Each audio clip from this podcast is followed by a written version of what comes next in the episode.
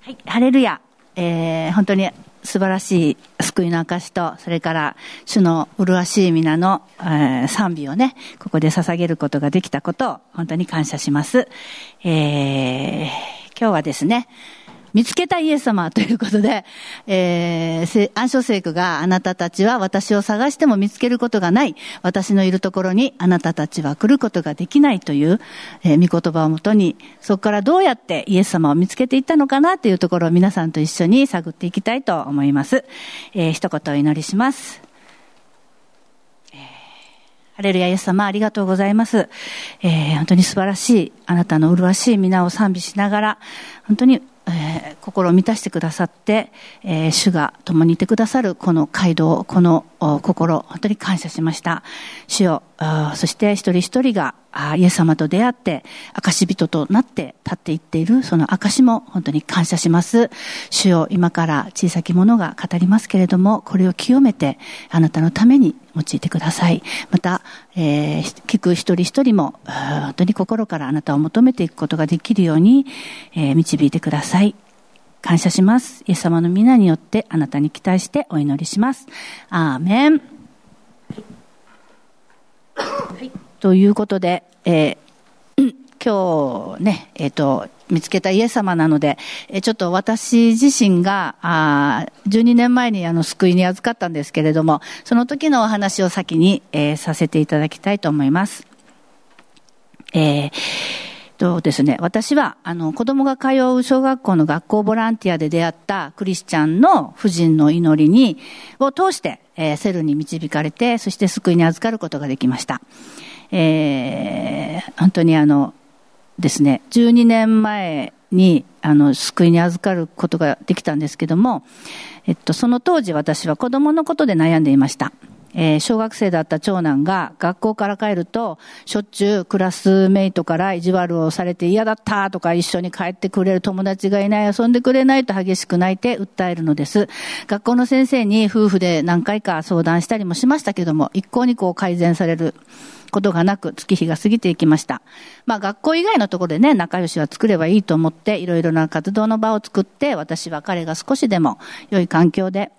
あの、過ごしてほしいなと思って、居場所を作るという母親として画策しました。しかし、学校ではうまく居場所が作れずに、よく喧嘩をして帰ってきていました。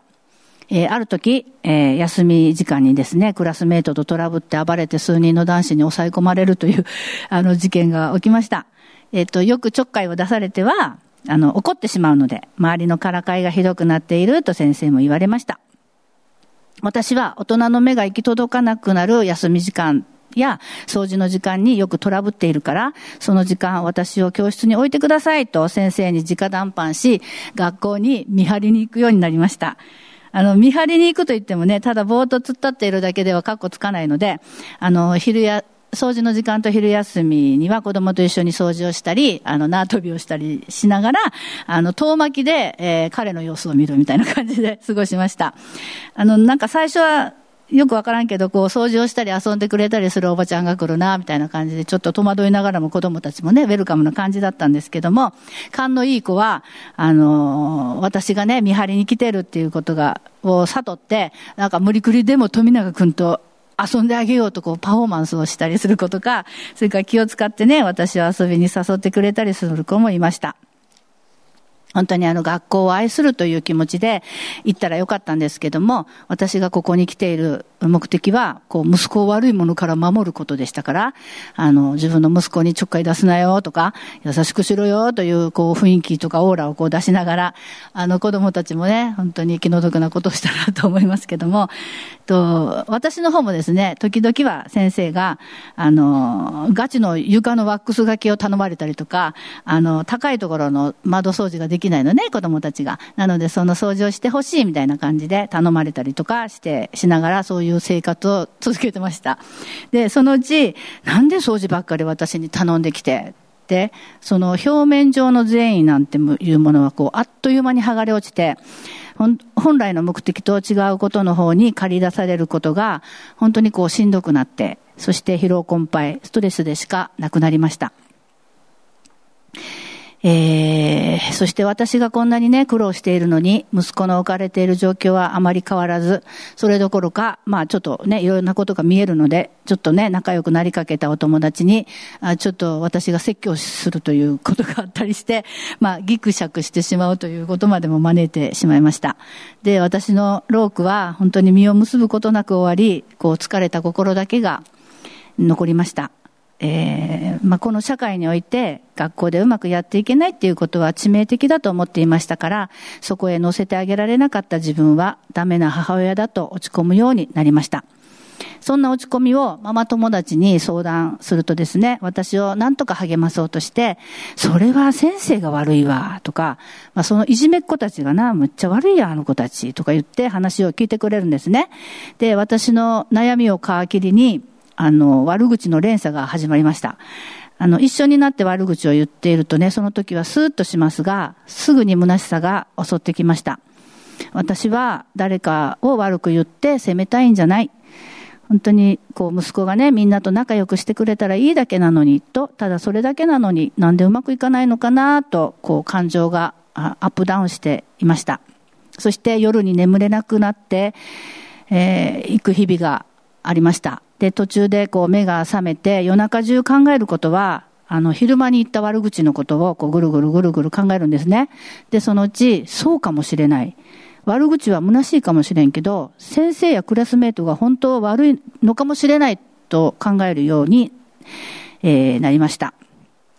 そしてこの私の怒りは、えー、正しい怒りだから彼らに何何かの手段で復讐をするべきだと考えました。で、それは夜な夜な考えました。なんかこう、事件になる大きなことじゃなくって、えー、罪に問われないほどの小さな復讐で、えー、っと、自分に罰が及ばない。それでいて私がスカッとすることができるようにしようと考えました。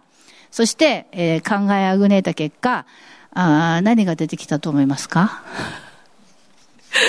えー、まあね、本当にあの、愚かなことに、当時ね、飼っていた、あの、ワンちゃんの排泄物を、そのいじめっ子たちの家に投げつけに行こうという復讐を考えたんです。で、私のね、元旦礼拝でね、みちみちが私は悪い女でしたってね、告白してくださって、本当にいろんな人が励まされたと思いますけれどもね、あの、みちみちがそうだったんか、みたいな感じで。でも私も、あの、かなりその悪いことを、彼女がね、悪い女だって私は悪いことを企てる女やなと思って、本当に、あの、その時のことをを思い出しながら、でも本当にイエス様と出会ってね、よかったなと思いまし、思いました、その時。で、はい。私はもうね、その時すでに、あの、近所の人に会いたくないっていうのがあって、もう夜にしかお散歩ができなくなっていたので、あちょうどいい、夜に実行しようって、そしてスカッとしようって、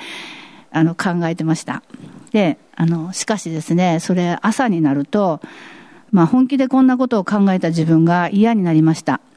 なんかこう息子のためにといろいろとこう画策したり考えたり行っていたことっていうのは結局この自分の怒りを収めるためだったのではないかって思うようになったんですね。で、まあ昨今いろんなことをやり、やってこう突き果てて、で、私の中から最終的に出てきた解決策がこれだったというこの現実に、もうこの母としてどころか人としてダメじゃないかと打ち砕かれ落ち込みました。皆さん、あの、排泄物を投げつけるっていうのは傷害罪になるのでね、しない方がいいですからね。ダメですよ。絶対しちゃダメですよ。はい。まあ、そんな打ち砕かれてる時に、あの、読み聞かせボランティアで知り合ったクリスチャンの夫人と、今度のお話し会の本選びのことで、あの、打ち合わせをすることになりました。あと、二人で、えー、彼女のお家に行ってね、会って、で、彼女にも、その、私の置かれてる状況を話して、一緒に悪口をこう言言おうかなと思って言ってお話したらですね、えっ、と、富永さんの心の痛み、悲しみを癒してくださいと、えー、祈ってくれたんですね。私の心の悲しみなんてことを言われたときに、あ、私ってそうか、悲しんでたんやと思ってその時気がついて、もう今までね、いろんなこう現状を変えるために頑張ってきましたし、現状が思うようにいかないと人や組織を攻撃したり、一緒に悪口を言ってくれる、え、友達を探して悪口に巻き込んで、それでもどうにもならないと、こう恐ろしいことに復讐を考えるという、そのようなものだったんですけれども、その祈り、私の心のために祈ってくれたその彼女のこと。のその言葉にこうハッとして、本当に、あの、その祈りが欲しいと。で、その祈りはイエス様という方に向かって祈っているっていうことが分かったので、その方を知りたいと願い、弓道生活が始まりました。で、ほどなくセルの仲間を通して、本当にこの私の子供たちにの存在に対する神様の思いを、えー、いくつか悟りました。それは子供たちは神様からね、お預かりした存在であること。そして私が自分の希望や思いで思い通りにしてはいけないこと。そして何か条件をつけなくても、運動ができるとか勉強ができるとかつけなくても丸ごと愛されるべき存在であること、そのことを教えてもらいました。そして私の最大の罪は、えー、息子の、えー、彼の中にですね、その問題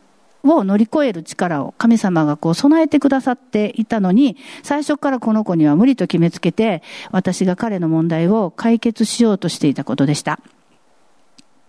もう私はあの最後のあの、彼の学校生活の最後の方ではもうそんなもう学校なんか行かんでいいってもうそんな、あの、しんどやったら行かんでいいって言って休むことをね、あの、進めましたけれども、彼はそのことで学校を休むことはなく、あの、生き続けました。本当にあの、彼なりに戦っていたのに、この私が、私、彼が傷、戦ってね、傷つく様子に、なんか耐えられなかったんですね。お母さんとして。なので、本当に私はその罪を悔い改めて、イエス様の目で子供たちを見ていけるように、心を変えてくださいと祈る日々を、えー、セルライフで過ごしました。えー、その問題は、ほどなく小さくなっていきました。えー、その時ね、イエス様が出会ってくれたからでした。本当に、ハレルヤ。本当に主に栄光をお返します。そして、えー、今日ね、あの、なっちゃんとかね、寺井さんとかおお明かししてくださいましたけども、私の救われる以前も、こう、ちょっと頭の隅に置きながら、聖書の朗読に、えっ、ー、と、耳を傾けていきたいと思います。聖書朗読を、えー、待機がしてくれます。それでは、聖書朗読いたします。ヨハネによる福音書7章25節から36節さて、エルサレムの人々の中には、次のように言う者たちがいた。これは人々が殺そうと狙っているものではないかあんなに公然と話しているのに、何も言われない。議員たちは、この人がメシアだということを本当に認めたのではなかろうか。しかし、私たちはこの人がどこの出身か知っている。メシアが来られる時は、どっから来られるのか、誰も知らないはずだ。すると、神殿の境内で、教えられていたイエスは、大声で言われた。あなたたちは私のことを知っており、また、どこの出身かも知っている。私は自分勝手に来たのではない。私をお使わしになった方は真実であるが、あなたたちはその方を知らない。私はその方を知っている。私はその方の元から来たものであり、その方が私をお使わしになったのである。人々はイエスを捕らえようとしたが、手をかける者はいなかった。イエスの時はまだ来ていなかったからである。しかし、群衆の中にはイエスを信じる者が大勢いて、メシアが来られても、この人よりも多くの印をなさるだろうか。と言った。ファリサイ派の人々は、群衆がイエスについてこのように支えているのを耳にした。祭司長たちとファリサイ派の人々は、イエスを捕らえるために下役たちを使わした。そこでイエスは言われた。今しばらく私はあなたたちと共にいる。それから自分をお使わしになった方のもとへ帰る。あなたたちは私を探しても見つけることがない。私のいるところにあなたたちは来ることができない。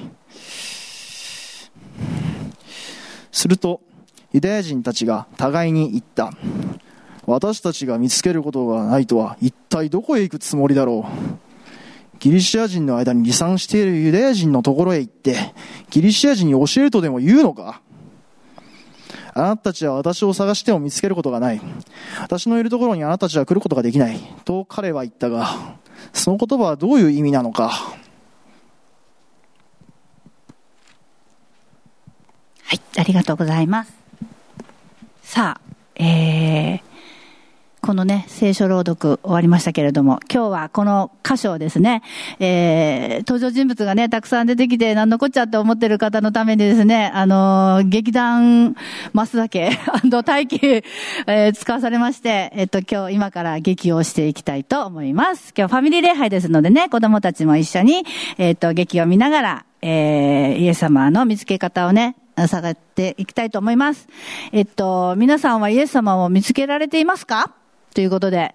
えー、ね、出てこないね、映画ね。はい。あの、暗唱聖句の中に、あな、あなたたちは私を探しても見つかることがない。私のいるところに、あなたたちは来ることができないと言われたのは、なぜでしょうかということで、なぜイエス様を見つけられないのか。えー、今ね、えー、イエス様を見つける秘密を考えていきたいと思います。では、えー、劇を始めます。と聖書の中に入ってみて、えー、インタビューします。ね。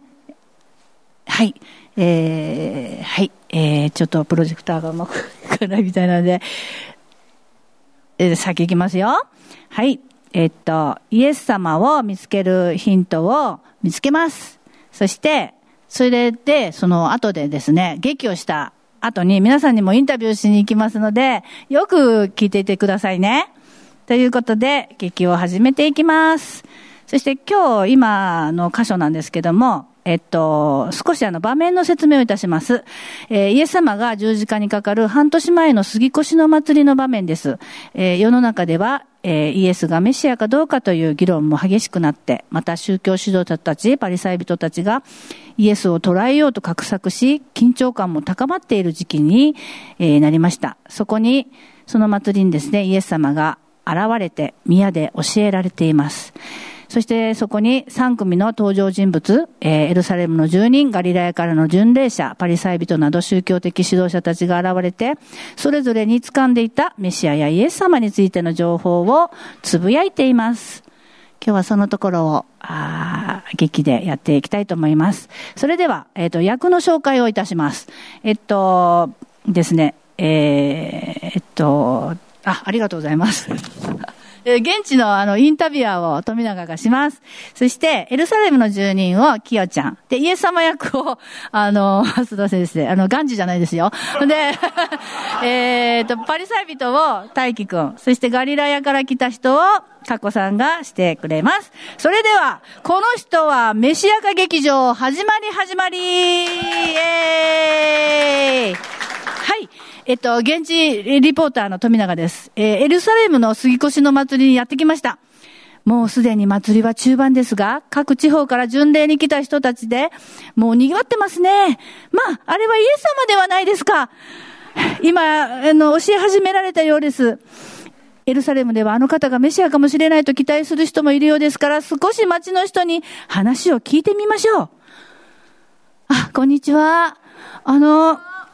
すま、ちょっとお話聞かせてください。もうあの、イエス様のお話って聞かれたんですか？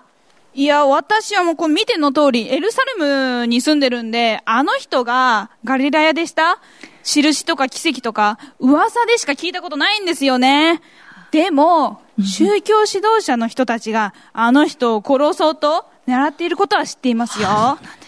でも、あんなに、こう、大胆に話してたら、な、捕まるんじゃないんですかね。でもなんか捕まりませんね。もしかしてあの人たちもイエス様のことを本物の救い主？って認めたんじゃないんかな。でもさ、救い主っていうのは、ある時突然、ガラガラどっしゃピカピカみたいな感じで来るって言うじゃない？だから、あの人ガリラヤ出身だよ。そんなガリラヤ出身の人が救い主なはずないって。ああ、そうですか。お話聞かせてください。ありがとうございます。でも、旧約聖書には、メシアは突然やってくるなんて書いてましたか？あの、ちょっとね、旧約聖書を調べたらわかると思うんですけど、なんかほら、三箇所なんかには、あの、救い主はベツレヘムで生まれることも書いてましたし、イエス様は確かに、このガリラヤの出身だけど、生まれたのはベツレヘムですよね。なんかイエス様のお母様にあの聞いたらわかるような気がするんですけども、ああのエルサレムの人たちの勘違いが残念です。では、これに対してなんかイエス様が何かお話があるようです。聞いてみましょう。ああ、そうですよ。あなたたちが知っている通り、私はガリラ出身です。しかし一番大事なことをあなたたちは知らない。私は自分勝手にここに来たのではない。私を使わ使わした真実な方の御心で来たんです。でもあなたたちは天の父のことを全く知らない。知らないでしょ？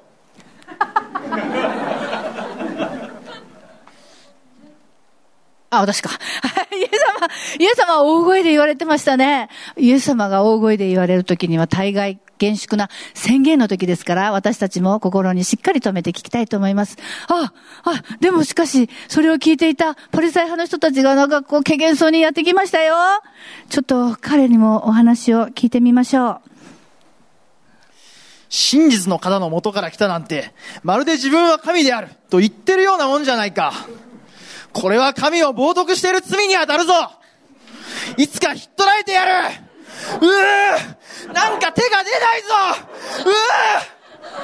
そりゃ、そりゃそうですよ。だってね、聖書には、まだイエスの時ではなかったとあるんですから、神様が定めた時には逆らえないんですから。無理無理。さあ、えー、そしたらですね、えー、と、ではもう一組の方々にインタビューしてみましょう。えー、祭りにやってきた地方の方とお見受けしますが、あなたはどこから 来られたんですか？大丈夫ですか？そんなに息上がって。どっから来たんですか？あなたは。ガリラ、ガリラヤから来たんです。5日もかけてきました。170キロ遠い。でもね、でもここまで来たら、イエス様に会えるんじゃないかと思って来たらいるキャーイエス様会いたかったあれイエス様やでもね、イエス様って、イエス様ってすごい知ってるガリラヤではね、知る奇跡、不思議いっぱいしてくれたんよ。でね、メシアは来る来るって言うけど、メシアが来てもこのイエス様ほどの奇跡や印、不思議できるかどうかわかんないよ。私ね、この人好きな、もうお腹いっぱい食べさせてくれるし、病気やったら癒してくれるしね。困った時には助けてね。ほんでもね、パリサイ派の人にはね、言ったらいかんよ、こんなことね。あの人たちね、イエス様のこと嫌いなんよ。あ、お話聞かせてくれてありがとうございました。うん、なんか、イエス様が好きっていうよりも、パンをくれるイエス様が好きだったみたいですね。はい。おっと、みんながイエス様のことをいい人だ、いい人だって支えているの？を宗教指導者たちは聞いてしまったようですよ。神殿警備の人にイエス様を捉えるように命令しています。あ、そんな中でもイエス様はメッセージを続けられています。なんて言われてるかちょっと聞いてみましょう。あなたたちは私を探しても見つけることはできない。そして私のいるところをあなたたちは来ることはできない。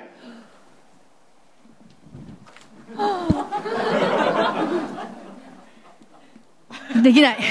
はい。あの、すごい力強いメッセージありがとうございました。あの、パリサイ派の人たちがですね、このイエス様のこの言葉に対して、なんか、もぐもぐ言ってますよ。ちょっと、ちょっと怖いけど、聞いてみましょう。ここでの宣教がうまくいかないからといって、この男はギリシア人のところに行って教えるつもりなのか、でも、私を探しても見つけることがないとか、私のいるところに来ることができないとはどういうことだろう？はあ、考えてますね。イエス様の言葉をリピートして考えてます。さあ、御言葉の劇はこれで終わりです。え、っと、松田劇団と大菊ありがとうございましたさあ、さあ、さあ皆さん、ここからですよ。あの、エルサルム、エルサレムの住人と、あの、ガリラヤから来た人たちからで質問タイムがありますので、えー、何を聞かれるか、ちょっと、えー、インタビューをお願いしてみようかなと思いますので、お願いします。はい。じゃあ、ちょっとインタビューに行かせてもらいたいと思います。誰も目を合わせませんね。じゃあ、かよこ先生。第1問。私は救い主について正しく知っていたでしょうか？丸か×か×。ピンポーン拍手をでは、第2問。私はイエス・キリストについて正しく知っていたか、丸か×か。あやちゃん目が合いました。ば、×?ピンポン×でーす私はイエス様のことも正しく知っていません。旧約聖書も全然読んだことありません では、ガリラヤから来た私から質問です。私は、救い主について、正しく、正しく知っていたでしょうかいのりちゃん。×そうなんです。間違って知っていたんですね。では、第2問。イエス様のことは知ってるっぽいんですけど、信じていたでしょうか、誠治さん。ガリラヤの人ですね信じて どっちだ？いた？信じていた。はい。私はイエス様のことを知ってました。印、奇跡、不思議をされたの、知ってましたから。でも、都合よく信じていたんです。困った時には助けてね。このレベルです。はい、ありがとうございました。えっ、と、増田劇団と大輝くんありがとうございました。大きな拍手を持って退場いたします。はい。えー、ではまとめに行きたいと思います。今のね、劇を通して、あの、私たちも本当にイエス様のことを正しく知っているかどうかっていうことを、あの、思い巡らしていってほしいなって思いました。えっと、劇の中では深く語られなかったんですけども、パリサイ派や宗教指導者たちについて補足します。えっと、もう一度34節を見てみましょう。えーあなたたちは私を探しても見つけることがない私のいるところにあなたたちは来ることができないとイエス様が言われましたけれども、このあなたたちというのはそこにいたすべての人々です。特にパリサイ派や宗教指導者たちに向かって放たれた言葉なのではないかと私は思いました。このパリサイ派の人たちは旧約聖書、えー当時は立法と預言者と表現されましたが、それをよく読んで全て暗記してきた方たちでした。そして特に立法として書かれている、えっ、と、613あるらしいんですけども、その戒めについては、こう、してはいけないこと、それから、あの、しなさいって書かれていることを、こう、議論をし尽くしている方たちだったそうです。えー立法に関して分析して、それを普段の生活に落とし込んで、九伝立法を作り、それを人々が守るように進めることに、えー心血を注いでいた方々でした。そして、えー27節のところでですね、エルサレムの先ほどね、えっ、と、佳子さん演じてくれ、あ、じゃね、きよちゃんが演じてくれてたんですけども、あの、メシアが来るときには、あの、突然やってくるっていうことを、ななんだかね、信じてましたけれども、えーそのことをパリサイ派の人たちは、あの、それを聞いたときに、え、違うよって、あの、旧約聖書にこうやって書いてるよっていうことを教えようと思ったら教えたと思うんですけれども、あの、教えなかったんだろうか、とか、教えたんだけども、彼らが都合よく、あの、自分が好きな、好き好きなように好き勝手に、あの、信じたんだろうか、とかいう疑問が私は残りました。で、そうなんですけれども、本当にこのパリサイ派の人々にとってはですね、そのメシアがどういう方であるかっていうことを知るために、正しく預言書を読むことよりも人々が九伝立法を守ることとか自分たちを尊敬することの方が、あの、人々がね、尊敬が自分たちに及ぶ方が大事だったんではないかなと思いました。この今日の箇所をね、読んでいるときに、本当に、あの、彼らはね、イエス様のこともこう、付け狙うほどに、あの、見張っていたんですけども、あの、イエス様のことも何をしていたかも知っていたと思います。でも、あの、エルサレムの住人やカリオの祭りに巡礼者としてガリアヤなどの地方から上がってきた人たちよりも、このはるかにメシアについて、またイエス様について情報を持っていた人たちだったのに、一番近くにいて一番情報も持っていたはずなのに、えー、彼らはどうしてイエス様を探すことが、見つけることができなかったのかなって思いました。で、えー、それはやっぱりこう正しく神様を求める心やメシアへの植え替き、救い主への植え替きがなかったからではないかなと思いました。はい。そして彼らはイエス様を見ていたのに、それらの覆いのゆえに、この時メシアなるイエス様を発見できませんでした。そして2000年後の今もメシアを待っていると言われています。本当にメシアが必要な時にメシアを見出していないまま、観難の時に突入していく歴史が始まっていきます。えー、そのところから私たちも本当に現代にね、生きる私たちも、あ本当にそこから学んでいく必要があると思いました。えー、私たちも本当に主との交わりを持ちたいと思うときに、そのすべての覆いを退けて、主と交わり聞くときが大切になってくると思います。そして34節の後半、私のいるところにあなたたちは来ることができないとなぜイエス様が言われたのでしょうか？この私のいるところというのは、えー、どこだと思いますかね？えっと、天国と思います。で、天の御国に、その父と子が完全な調和の調和の中に一つとなっておられるのに、その罪を持ったまま、ましてや信じないまま入ることはできないと言われています。ですから、こう救われた後も、時々、その自分自身のことになるんですけれども、あの自分があがなわれた穴を思い出すようにしています。自分がどこでイエス様に出会ったのかを忘れてしまうと、見失ってしまうと、また悪いことを企む女に逆戻りすることを私は自分で重々承知だからです。ですから34節あなたたちは私を探しても見つけることがないと言われたイエス様の真意を心に留めて、イエス様を見失わないようにイエス様にロックオンしていきたいと思います。はい、アメン。で、私はこの12年前ね、復讐を企てたあの日、もう打ち砕かれてむしろ良かったなって思います。この証もですね、本当にこの自分の悪事がこう、悪いこと企んでた女だったっていうことが皆さんにバレて、で、えー、これを聞いた人がね、ほんまに、富永さんこんな人だったらしいよって、責任役員大丈夫な、みたいな感じで 言われるんじゃない言われるんじゃないだろうかとか、まあ、うちのね、息子に至っても、あ、そんなことがあったんやって、みたいな感じで、なんかかわいそうみたいな感じで、こう、つぶやかれるの嫌だなって思いました。で、私にとってもこの証は勇気がいることだったんですけども、まあ、息子にもですね、あの時のことを証ししてもいいですかって何回か聞きました。まあ、彼が、あの、証ししないでくれと、ちょっと傷つくからやめてくれって言われたらそれはしないつもりだったんですけど、彼が言った言葉は、主の栄光のためにこの失敗を用いてくださいって言われたんですね。ハレルヤ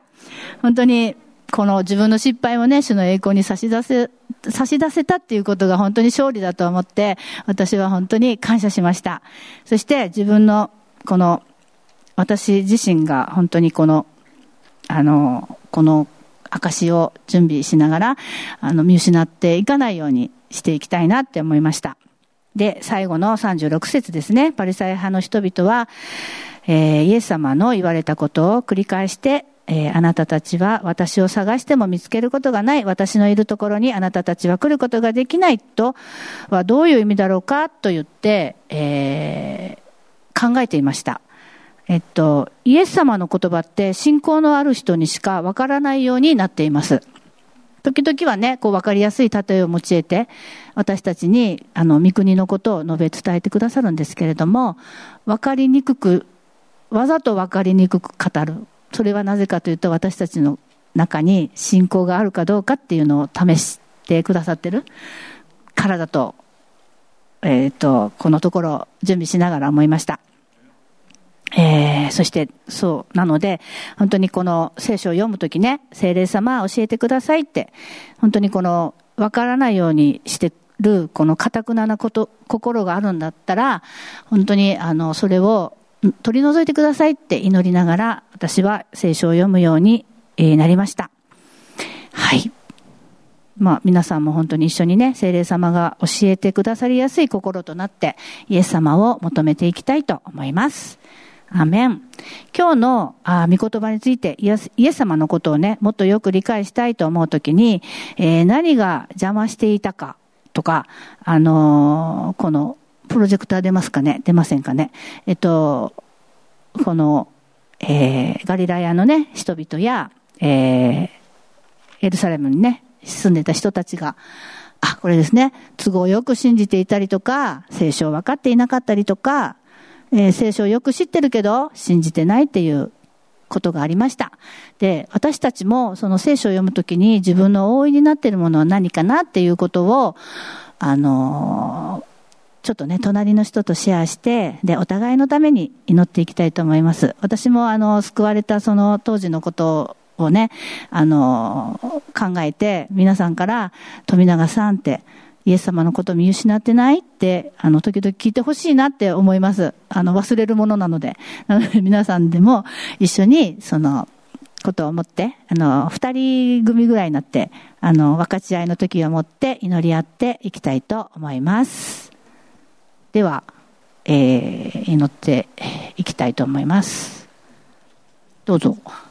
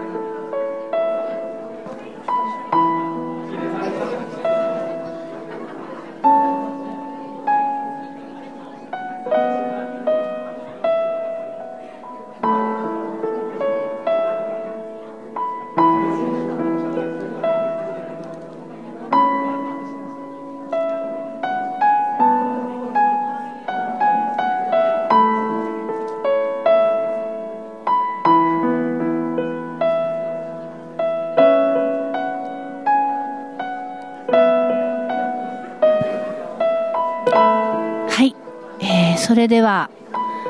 お互いのおために祈り合って、えーそろそろ終わっていきたいと思います。今日のねこの箇所本当に皆さんの心に留めていただいてイエス様と共に歩んでいく人生を選んでいけたらいいなと思っています。よろしいでしょうか？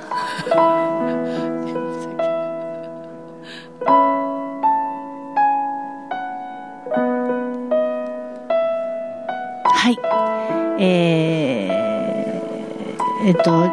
立法のね、専門家たちにイエス様が言われた言葉を拝読します。えー先生、立法の中でどの掟が最も重要でしょうか？イエスは言われた。心を尽くし、精神を尽くし、思いを尽くして、あなたの神である主を愛しなさい。これが最も重要な第一の掟である。第二もこれと同じように重要である。隣人を自分のように愛しなさい。立法全体と預言者はこの二つの掟に基づいているって言われました。えっと、パリサイ派のね、人々のことをちょっと、あの、話しましたけども、イエス様は立法の、立法の中で一番大事なのは、あの、神を愛すること。そして、それと同じぐらい、隣人を自分のように愛することだっておっしゃいました。私たちはね、その、一番大切なイエス様の言葉を心に留めて、えー一人一人を愛していくことを選び取っていきたいと願います。今日のこの箇所から、あの、私自身もたくさんの学びを得ました。そして皆さんと一緒に分かち合えたことが本当に何よりも、あの、感謝でした。ハレルヤ、感謝します。それでは一言お祈りします。天のお父様ありがとうございます。あなたは本当に、えー立法の中でどの掟が最も重要でしょうかと言われた時に心を尽くし、精神を尽くし、思いを尽くして、あなたの神である主を愛しなさい。これが最も重要な第一の掟である。第二もこれと同じように重要である。人隣人を自分のように愛しなさい。立法全体と預言者はこの二つの掟に基づいていると言われました。ハレルヤイエス様、私たちは本当にあなたの命令を忘れて自分勝手にいろいろなことをつぶやきます。自分勝手なイエス様を求めて、えーいろんなことを言います。そしてそのことを他の人にも言ってしまうものです。そのことを本当に今この場所で悔い改めます。えーそのようなところにイエス様あなたは本当に来てくださって私たちのために、えー私たちの罪のために十字架にかけられて、えー、3日目によみがえられてそして天へ登っていかれました、えー、よみがえった後に40日間弟子たちと共にいてくださいましたそしてあ本当にその私の掟をあのあなた方の上に精霊がく下るとあなた方は力を受ける。そしてエルサレムばかりでなく、ユダヤとサマリアの全土で、また地の果てに至るまで私の証人となるとおっしゃって、えーくださって、そして、えー天に向かわれました。私たちはあなたの証人として、えーこのところに立ちます。そして証人として、えーあなたを証ししていくものとなります。主をどうぞその宣言の上に、え私たちの人生を共に歩ませてください。そして、え一人一人の人生が主と共にあることによって、本当に、え光の中に、え歩んでいくことを今、え主の皆に、とともに宣言し、イエス様の皆によってお祈りします。アーメン。